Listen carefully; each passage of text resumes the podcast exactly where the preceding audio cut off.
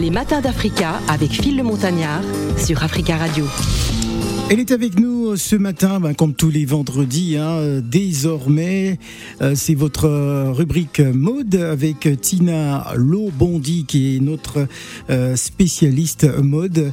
Nous allons bien sûr parler mode avec notre invité. Bonjour Tina. Bonjour Phil. Alors, si tu nous présentais notre invité du jour. Oui, donc elle s'appelle Christelle de Roche. Oui. Elle, est, elle a grandi en France, mais nous nous sommes rencontrés à Londres il y a je sais pas, peut-être. 1900 c'est ça? Presque dix ans, j'ai l'impression, ça fait très longtemps. Euh, donc elle était là bah, quand j'ai commencé justement ma marque euh, euh, à Londres. On a fait beaucoup de, on a travaillé beaucoup ensemble, donc j'ai un peu vu l'évolution de sa carrière. Et hier, euh, par accident, on s'est rencontrés à, un défilé, couture euh, où on était, et je me suis dit bon, vu qu'elle est à Paris en ce moment, et eh ben je vais l'attraper et la ramener ici pour qu'elle puisse partager son expérience aussi avec nos, auditeurs. Voilà, on va donc parler de stylisme et mode à, Londres. Mhm. quelle est la particularité, ça va être ma première question, hein, de, de la mode anglaise, contrairement à la mode, euh, la, mode française Particularité. Euh, en fait, la différence, je dirais, avec la, mode en Angleterre, c'est que c'est euh, c'est une vision différente. Parce que les gens, ils, ils, associent beaucoup la mode à quelque chose qui est porté, mais à une manière de s'exprimer aussi. Donc c'est mmh. très très expressif. En France, c'est beaucoup plus, je dirais, beaucoup plus plus extravagant peut-être? En Angleterre, c'est plus extravagant. Ah, en Angleterre, d'accord. En France, ça l'est beaucoup moins. Je pense que c'est beaucoup plus sobre. quand on compare les deux, c'est plutôt sobre. En Angleterre, on peut s'habiller tous les jours en paillettes. ah. D'accord. Moi, quand je pense à la mode anglaise, euh, c'est peut-être un peu euh, classique ce que je veux dire, c'est chapeau melon et bottes de cuir. ah oui, non, là, non, là, non, non, non, non, non, non, non, non, non. non bah, c'est peut-être un cliché, mais c'est le regard que moi j'ai. Hein. Je suis pas spécialiste, mais bon, euh, lorsque je, je pense à cette mode, chapeau melon et bottes de cuir. Ah les références sont trop vieilles. C'est comme quand on est en Angleterre et qu'on se dit, bah, tous les Français mangent la baguette euh, et portent le béret. Ce sont des clichés hein, qui ouais, sont sont des clichés, ouais. Mais euh, c'est des clichés qui perdurent et bon. Euh, ouais, les bottes, le, chapeau melon, ça fait beaucoup, ça, ça, ça a beaucoup. Euh, en période hivernale. Avec, oui. Moi, j'essaie de réfléchir même. Est-ce que j'ai déjà vu quelqu'un porter ça? Non. À part à la télé. Hein. À part à la télé. Le, feuilleton, là, ou peut-être à Camden, Camden Town. Peut-être pendant Ascot. Oui, c'est vrai. Ascot. C'est vrai. oui, ça c'est pendant. C'est vraiment c'est c'est un certain type de, de bah, Peut-être expliquer qu'est-ce que c'est Ascot. Donc c'est un événement euh, annuel euh, qui se déroule, je crois, une, une, une ou deux fois, je sais plus. Une fois par an. Une fois par an, qui réunit plutôt la bourgeoisie, euh, l'élite anglaise, mhm. euh, qui se réunit souvent autour d'un match de polo. Donc là, ils sont vraiment habillés. Donc les, les, les, dames, elles, elles porteraient des, des, des, chapeaux et des, enfin, des, des, robes, pas de pas de soirée, mais de cocktail plutôt. Et c'est là qu'aussi, là, bon, on trouve les, la famille royale et les gens comme ça qui, qui y participent. Mais cependant, il y a un ascot, on va dire afro, qui a été fait par un Nigérian. Euh, le nom m'échappe. Euh, afro euh, Lux. En tout cas, il y en a un. Le, nom va me revenir. Bon, d'accord. On, va essayer de réfléchir. revenons donc à, notre invité. depuis combien de temps vous êtes dans cet univers et, pourquoi vous avez décidé d'embrasser l'univers de, de, la mode et pourquoi Londres et pas Paris? Ouh là là, c'est beaucoup de questions.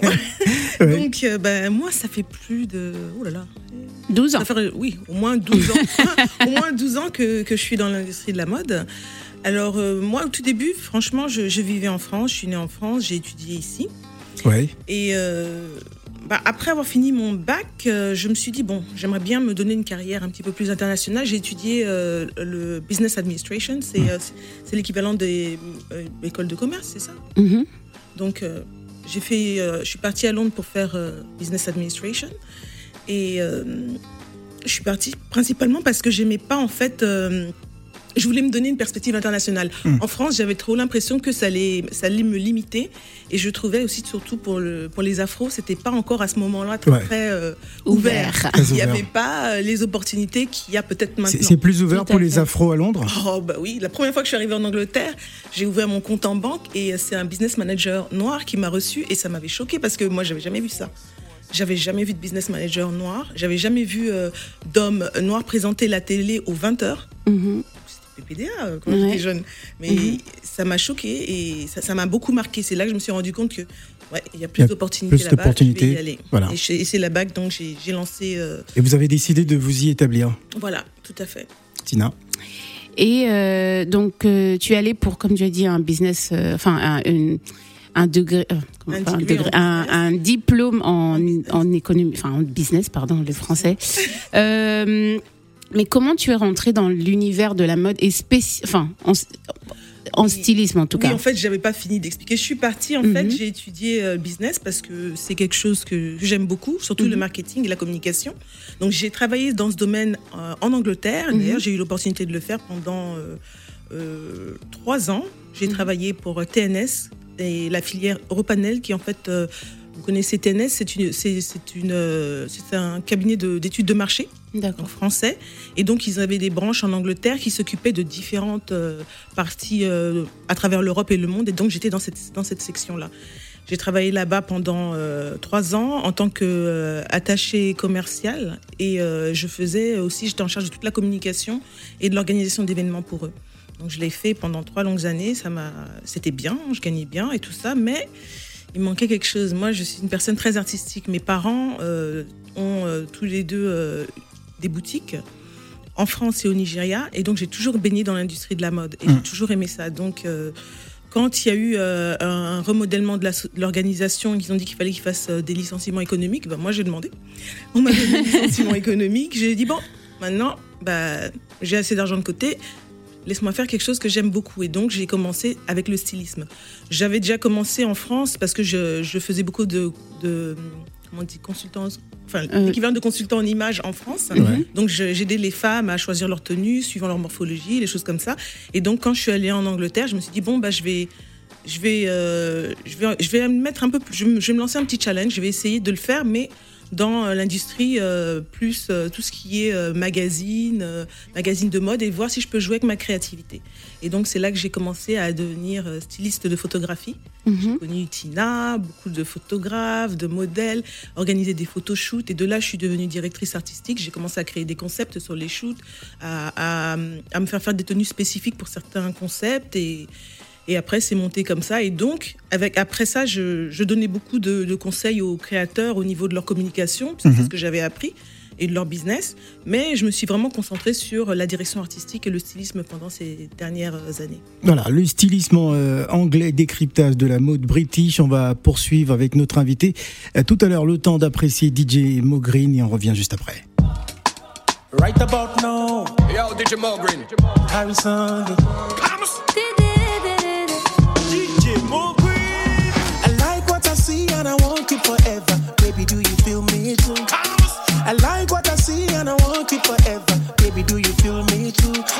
To Nigeria, yeah, baby.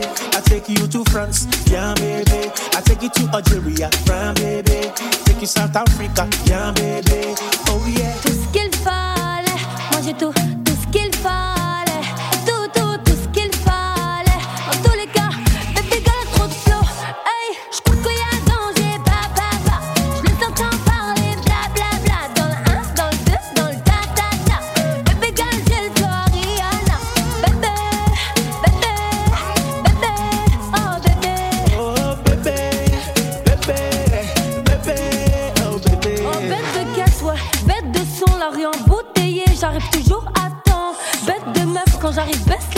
Quand c'est moi qui parle, sache que j'ai jamais tort. Ouais, je sais, je suis de la frappe comme un meudard. T'as kiffé, tu le pas, mais t'es rodard. Made in Paris, d'Alger jusqu'à Bouddha. Vie d'artiste, mais quelle vie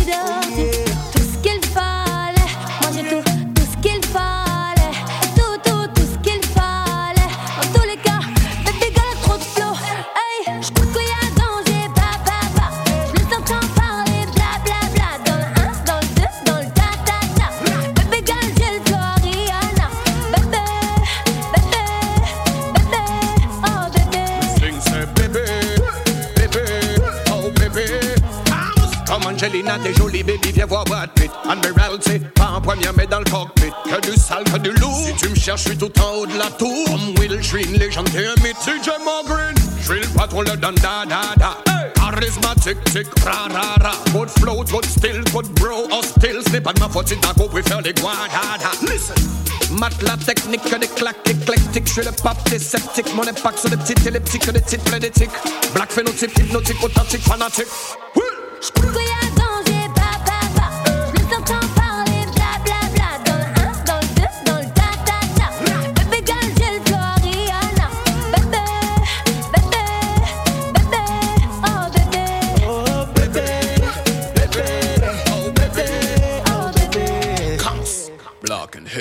Vous écoutez les matins d'Africa, il est 10h32 minutes à Paris. Les matins d'Africa avec Phil le Montagnard sur Africa Radio. On parle mode ce vendredi, et oui, euh, c'est le début du week-end, donc euh, euh, stylisme et mode à Londres avec Cristal de Roche, qui est donc notre invité hein, pour nous donner quelques tuyaux, quelques secrets du style euh, londonien. Alors c'est un style assez extravagant. Euh, moi j'avais quelques clichés hein, comme ça, chapeau melon et bottes de cuir, Euh, mais ça ça n'a rien à voir avec les enquêtes des films que l'on regarde souvent. Mais c'est une mode qui est, qui est plus extravagante que, que la mode française. Tout à fait, tout à fait, tout à fait. Alors. Mais euh, moi, enfin, pour revenir sur ça, c'est vrai que c'est une des raisons d'ailleurs pour laquelle euh, je me suis, je suis aussi partie de, de la France parce que euh, on se dit qu'il y a en 2000, moi c'était en 2006. Euh, il n'y avait pas vraiment de, de- de- beaucoup d'opportunités dans la mode euh, pour les Africains à Paris, ce qui était très très dommage. Euh, et moi, les mêmes choses qui t'ont choqué en arrivant à Londres, c'est ce qui m'a plu aussi, et c'est ça qui m'a poussé à rester, parce que je me suis dit, en tant que africaine, eh ben j'aurais plus d'opportunités ici de me développer vraiment personnellement en fait, et d'apprendre bien sûr la langue, ce qui était ma première motivation. Et non, c'est vrai que les choses ont beaucoup évolué depuis. Euh, moi, j'aimerais parler justement des, des magazines avec qui tu, tu as travaillé, Cristal, euh, parce qu'il y en a pas, il y en avait pas mal à Londres. Oui. Il y en a qui n'existent plus Oui, malheureusement. Euh, mais parle-nous un peu des shoots, donc des, des couvertures que tu as fait, par exemple pour New African Woman avec qui on a travaillé beaucoup, euh, Pride Magazine, parce qu'en France on a aussi pas beaucoup beaucoup de, de magazines ici afro. Euh, on en a aussi qui ont disparu. euh, donc parle-nous un peu, s'il te plaît. D'accord. Ben. Donc en fait, euh, comme je vous disais, j'ai j'ai eu l'opportunité de travailler avec euh, différents magazines, ce qui était beaucoup plus facile. Je pense que je pense que ça a été plus facile pour moi en Angleterre qu'en France de toutes les façons. Mhm. Mais euh, par exemple, comme tu disais, j'ai travaillé avec euh, Pride Magazine. C'était un super magazine à l'époque qui malheureusement euh, n'existe plus maintenant. Mais on a fait euh, beaucoup de couvertures, on a fait beaucoup de, de magazines, à- d'éditos à, ch- à- à thème. Donc Mhm. j'avais fait plusieurs éditos pour eux quand j'allais à la Fashion Week euh, au Nigeria. Mhm. J'ai fait euh, au moins de, plusieurs éditos pour eux à ce niveau-là quand j'étais là-bas avec les, les créateurs euh, justement africains Mhm. et j'en ramenais les images pour qu'elles soient publiées. Et un édito, c'est quoi pour ceux qui, ah ne, oui, qui ne un connaissent édito, pas excusez-moi, moi je suis dans mon jargon.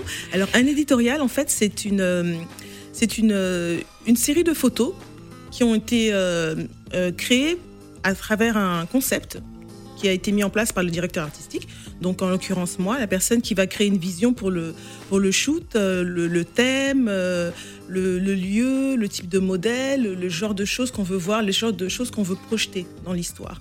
Donc euh, j'en ai fait plusieurs comme ça pour différents magazines. Et donc là, je parlais par exemple pour Pride, on l'a fait souvent pour, au Nigeria. On faisait beaucoup de, de shoots sur des lieux différents, un peu, Mhm. un peu exotiques si possible, ou alors un peu euh, pas conventionnels. Par exemple, je sais pas, on pouvait aller dans un café et puis décider de faire un shoot euh, vraiment haute couture avec des tenues assez extravagantes et pour créer quelque chose d'un peu kitsch, un peu décalé. Et je me suis bien amusée d'ailleurs parce que en Angleterre, j'ai pu vraiment euh, explorer différents, différents concepts. Donc il y a Pride, j'ai fait aussi euh, Sublime Magazine, qui est un Mhm. magazine un peu plus euh, éco, euh, écologique. Mhm. Donc on, on essayait de trouver des thèmes assez écolos, mais aussi qui pouvaient euh, lier avec la mode. Donc on a utilisé, on a fait beaucoup de shoots euh, en extérieur. Par exemple, moi j'aimais, il y a un shoot qui m'a beaucoup marqué que j'ai que j'ai fait pour eux. C'était un shoot euh, sur un rooftop. Mhm. un- un- voilà, un- Qu'est-ce que c'est qu'un euh, rooftop? Terrasse, Une terrasse, euh, D'accord. ouverte. Un shoot dans Voilà. une terrasse ouverte. terrasse Ouais. ouverte. Enfin, c'est c'est ce qui est au, au- au- sur le toit en fait. Les terrasses en général sur un toit comme ça tu as la vue sur toute la Oui, ville. voilà, comme, comme à Montparnasse, tout en haut là. Ouais. Et donc, euh, le, le shoot, il fallait, euh, il fallait que le modèle pose d'une certaine façon euh, fallait qu'elle ait l'air de marcher dans le, euh, le ciel en fait. ciel, Donc ouais. euh, c'était marrant parce que le photographe avait devait prendre des angles vraiment particuliers pour euh, donner cet effet. Et après, il a eu beaucoup de travail à faire. à- euh, euh, Par la suite. Mais après, euh, franchement, c'est super. Ces magazines-là, comment euh, est-ce qu'ils te contactaient toi ou c'est toi qui les sollicitais pour les gens qui, qui Ah sont oui, intéressés justement à venir, travailler euh, avec Il y a, ces il y a deux manières de faire. Mhm. Au début, hein, quand on connaît personne, ben, il, faut, il faut contacter différentes personnes. Donc déjà, il faut se créer une petite équipe. Oui. Il faut commencer déjà par contacter les créateurs. Donc, euh, quand, quand vous êtes nouveau dans l'industrie, que vous voulez lancer, vous lancez euh, en tant que styliste de photographie, le, le meilleur, la meilleure chose à faire, c'est de commencer par contacter des créateurs, euh, je dirais, émergents, Mhm. qui euh, seraient prêts à travailler avec vous. Mais euh, en les contactant, ce que vous devez faire, c'est d'abord leur présenter quand même euh, votre idée. Vous n'allez pas juste les contacter et leur dire ouais, j'aimerais bien travailler avec vous. Euh, faut venir avec un bon projet, faut venir avec une idée. Bon voilà, j'aime par exemple j'aime euh, j'aime vos, vos- vos créations. J'ai un concept en tête. Vous leur présentez votre concept et s'ils adhèrent à votre concept, il y a de grandes chances qu'ils euh, vous prêtent leur tenue. Donc Alors- on commence par les créateurs. Ouais. Ouais.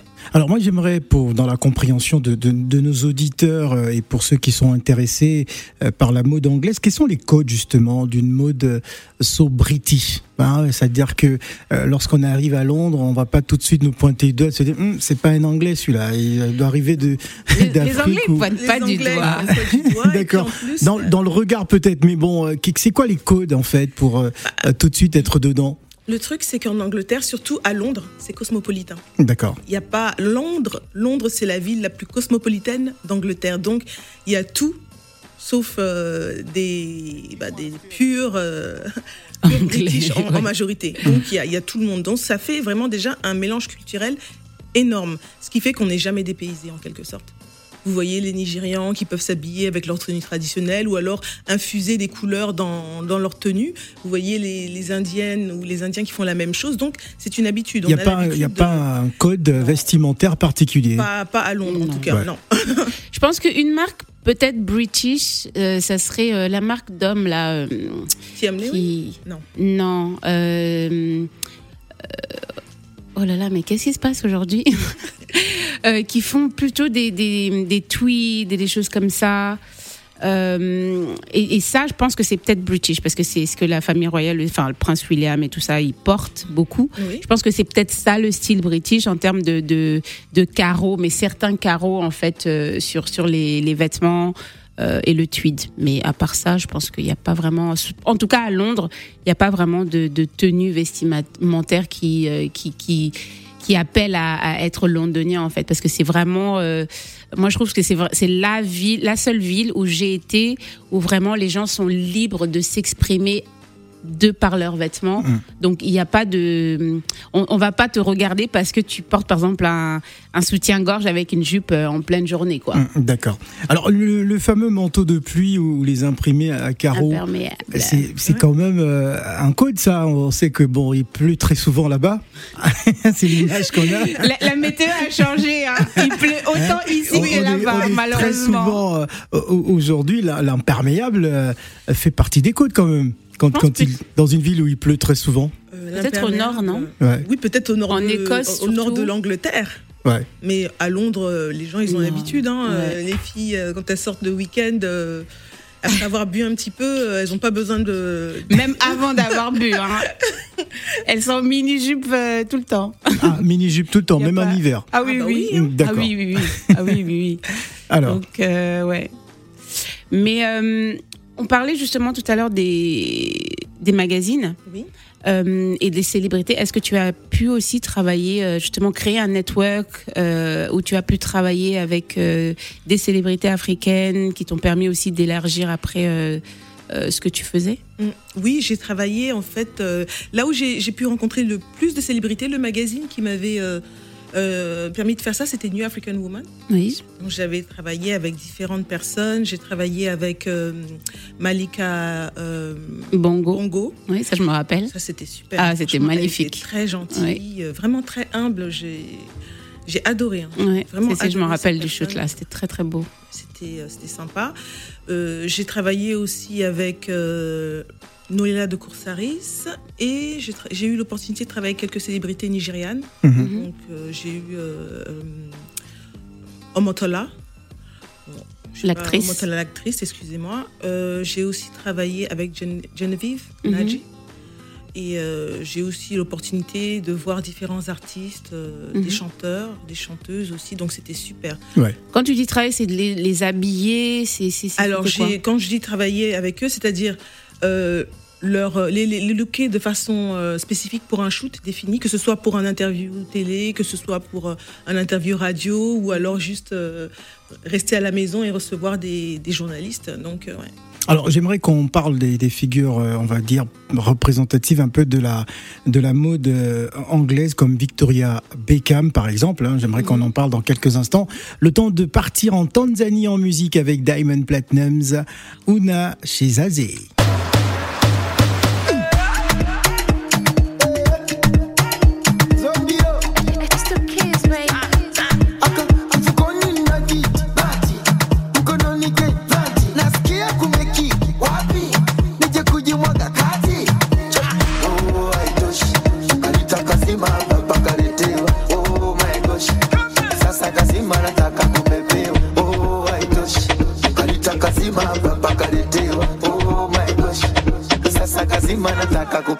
mission not you said.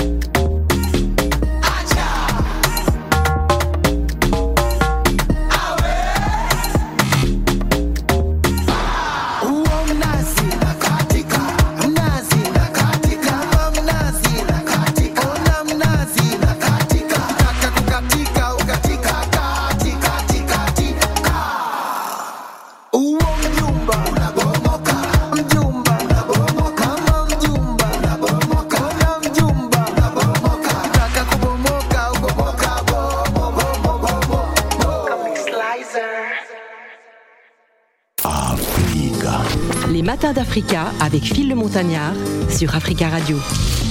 Les matins d'Africa, la suite à 10h et presque 45 minutes. Nous sommes en compagnie de Tina Lobondi et son invité. On parle donc euh, de la mode à la sauce anglaise. hein. Tout à fait. en mode euh, botte de cuir et chapeau melon. Alors avant, avant la pause, tout à l'heure, je, je, je parlais des, des, des figures marquantes. C'est-à-dire que lorsqu'on parle de mode anglaise, de mode internationale, on pense euh, bien évidemment à, à- à des personnes comme Victoria Beckham ou, ou Vivienne Westwood. hein, c'est bien ça? Oui, tout à fait. Alors, euh, si, si on parlait de Victoria, est-ce qu'elle est véritablement présente dans, dans le marché de la mode en Angleterre? On ne sait pas si elle est aux États-Unis ou en Angleterre, on on est un peu perdu. Elle est entre les deux. hein. On la voit euh, très souvent en, euh, À Londres à Londres, mais on la voit aussi aux States. Donc elle, elle fait les Fashion Week souvent à Londres. hein. Euh, non, souvent à, à New York. Ouais. Ouais. Elle est, je ne sais pas si elle est fait autant que ça à Londres, Euh, mais à non. New York, elle est fait. euh, Elle, elle fait toutes les saisons à New York et Londres, euh, elle en a pas fait depuis très très longtemps. Ouais, Londres, elle fait pas. Donc, euh, si on veut voir sa collection, faut, faut aller à à New New York. York. D'accord. Elle Et fait pas Paris non plus. hein. Et Vivienne Westwood Vivienne Westwood, c'est une légende. hein. Ouais. Ça fait euh, des années qu'elle est là, et donc c'est une référence de base pour tous les créateurs ou les personnes qui commencent dans la mode. Ils s'inspirent beaucoup d'elle parce qu'elle a, elle a une manière aussi euh, bien à elle. hein. Il y a de l'excentrisme, mais il y a de la beauté dedans, il y a de l'art, il y a, il y a de la, il y a de la couleur, il y a de tout dans ce qu'elle fait. Donc, euh, Est-ce qu'il existe aussi hein, des, défenseurs euh, de la protection animale ou de l'environnement? Parce qu'on sait que très souvent, euh, il y a des organisations hein, qui s'attaquent aussi à cette industrie de, de, la mode. Est-ce que c'est le, le cas en Angleterre? Euh, Comme en France, par exemple Tout à fait, c'est le, le cas en Angleterre aussi. Mais ce qui est bien en Angleterre, c'est que les gens ont, ont- ont tenu compte de ça. Beaucoup de, créateurs de, dans l'industrie, ils commencent à tenir beaucoup compte de ce genre de choses. Donc, ils font en sorte en fait d'être un petit peu plus éthiques dans ce qu'ils euh, ce qu'ils produisent. Donc, on trouve maintenant des, des personnes qui travaillent avec le cuir, mais qui travaillent avec du cuir qui est euh, entre, entre parenthèses, on dit vegan cuir, mais c'est du cuir qui, qui, euh, qui vient d'animaux qui n'ont pas été tués spécifiquement pour leur, euh, Leur, leur peau, peau. Mhm. mais qui viennent par contre, qui peuvent venir de, euh, d'abattoirs ou de choses comme ça. Donc dans ce cas-là, on parle plutôt de, de cuir vegan. D'accord. Donc, euh, je voulais qu'on parle un peu aussi souvent de, enfin plus de Afro Hair and Beauty Live, qui est euh, le, le plus grand événement de, de cheveux afro à Londres qui perdure depuis plus de 20 ans, je crois, Oui, si je ne me de 20 trompe ans, pas. Plus de 20 ans, oui. Euh, parce que toi, tu as fait des défilés de mode là-bas. Euh, Est-ce que tu peux nous parler un peu de, de ça? Ça, euh, Afro Hair, and- Afro Hair and Beauty Show Live, c'est un événement qui existe depuis plus de 20 ans. Ça fait peut-être 25 ans, je crois. Et donc, euh, c'était le premier événement euh, afro où on Mhm. pouvait trouver euh, toutes les informations sur les cheveux euh, afro, comment s'en occuper, quel genre de produits utiliser, et aussi qu'on pouvait découvrir des, des créateurs, des créateurs afro. Hmm. Donc ils ont, euh, ils avaient cette plateforme qu'ils ont fait, euh, qu'ils ont, euh, qu'ils ont développée sur plus d'une vingtaine d'années et qui est devenue euh, très très connue tout à travers l'Europe. Donc on venait même, d'ailleurs, je me rappelle, il y a, il y a plus de 20 ans, on venait de, de Paris ou de n'importe où en France, on allait passer le week-end euh, en Angleterre Mhm. pour euh, assister à cet événement C'est vrai. spécifiquement. Donc moi j'ai eu la chance de, de, de les aider euh, sur plusieurs saisons à organiser des défilés de mode qui alliaient les coiffures parce que c'était beaucoup aussi une manière de reconnaître les, les coiffeurs afro et de leur donner des, des titres et de montrer leur travail. Mhm. Donc euh, j'ai eu la possibilité de travailler avec des, des, euh, des hair artistes, je dirais, des, des coiffeurs, Des coiffeurs artistiques et ouais. des créateurs de mode et donc de pouvoir allier les deux et de créer des, euh, des défilés de mode euh, et des concepts super intéressants. dont j'ai participé. Oui, elle a Mmh. participé Ouais, avec très belle robe. C'était vraiment super. Et euh, et il y a un concept qui est né aussi en France euh, similaire, euh, comme le The Natural Hair Academy. Donc euh, il y a celui-là et il y en a un autre euh, que je vais chercher le nom, mais en tout cas c'est justement des conférences qui alliaient la mode et la coiffure pour montrer des, des personnes comme euh, euh, la, la, la- la dame que tu avais fait le shoot euh, Euh, avec Angela. Plummer? Angela Plummer Oui. et, et vraiment montrer la coiffure afro comme un art en, en- en lui-même en fait et je trouvais ça vraiment beau et très intéressant parce que c'est vrai que pour un événement qui dure depuis aussi longtemps parce qu'ils ont aussi un magazine Mhm. et ils travaillaient beaucoup avec les États-unis aussi Oui, tout à fait.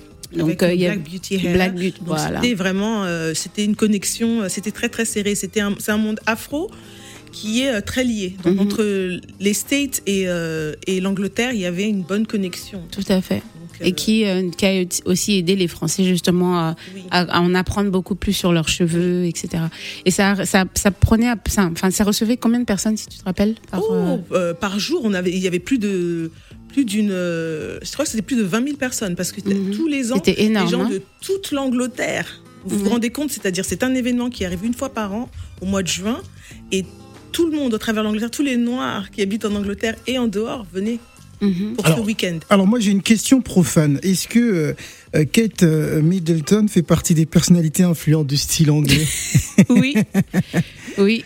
Oui, tout à fait. hein. Ouais. Elle a un style. euh, Bon, euh, So British oui, entre guillemets, ce qu'on appellerait british, c'est plutôt famille royale parce Ouais. qu'elle a quand même, elle a un titre. C'est pas, c'est pas euh, n'importe qui. C'est pas une fille qu'on trouve euh, dans la rue comme ça. Mais elle a, elle représente euh, ce que, ben, ce que tu associerais peut-être le plus à l'image de, de la mode anglaise. Ouais. Mais c'est pas la mode anglaise qu'elle porte, c'est l'aristocratie, c'est la famille royale. Hmm. Donc ça, c'est encore une bulle à part. Mhm. Mais c'est l'image de l'Angleterre, Voilà. la famille royale. Pour Kate, moi je dirais aussi dernière que... question, il nous reste deux minutes. Tina. Pour finir sur Kate, Ouais. elle, elle, la, Kate- chose ouais. qu'elle fait qui est bien, c'est qu'elle met en avant les créateurs euh, anglais. Donc les, les vêtements qu'elle porte, elle privilégie les créateurs anglais. Et aussi, euh, c'est la seule personnalité anglaise qui, quand elle porte quelque chose, la, le vêtement euh, est vendu instantané- euh, instantanément. En fait, ouais. c'est vraiment la seule personnalité qui a cette habilité depuis quelques années. Donc voilà. Alors, Cristal, euh, dernière question. Mhm. Pour les afros, vaut mieux être à Londres qu'à Paris. Ah oui, tout à fait. Dans n'importe quel domaine d'ailleurs. Est-ce que Ah, c'est je encore le, le cas aujourd'hui? Ah bah on va voir ce qui se passe avec Brexit les amis. hein. Mais bon, pour l'instant c'est quand même, il fait quand même bon vivre à Londres. hein. On peut toujours euh, développer, faire des choses. Voilà. Toujours des Plus rapidement, en tout Voilà, cas. tout à fait. Bon, en tout cas, merci beaucoup euh, Tina et merci, Merci, d'être Phil. venu euh, sur le plateau des Matins d'Africa comme tous les vendredis. On parle mode. Euh, bien on dit mode ou mode? Mode. Mode. Voilà. Merci Tina. Merci Phil. Merci.